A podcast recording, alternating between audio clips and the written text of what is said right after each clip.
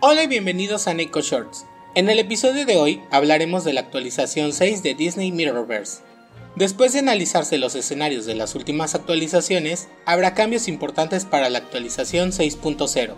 Uno de los grandes cambios que habrá es que ahora en lugar de lanzar dos personajes en las misiones de campaña, solo se lanzará uno, que en este caso sería Dash Par, de Los Increíbles, que estará disponible a partir del 26 de junio y el segundo evento que habría de campaña sería para un guardián presentado con anterioridad. Esto con el fin de darle mayor importancia a cada personaje existente dentro del juego. También para esta actualización, el Capitán Garfio sufrirá cambios, es decir, que ahora aplicará su marca de capitán al enemigo más cercano que sea golpeado por su ataque fuerte, y además se le añadirá la etiqueta Buscador de Fortuna.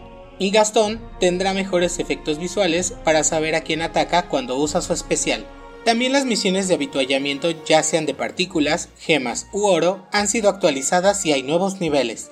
De igual forma se corregirán errores, optimización de rendimiento y correcciones gramaticales. Para finalizar, Kabam comenta también que en la próxima semana se nos darán más detalles sobre el aniversario del juego.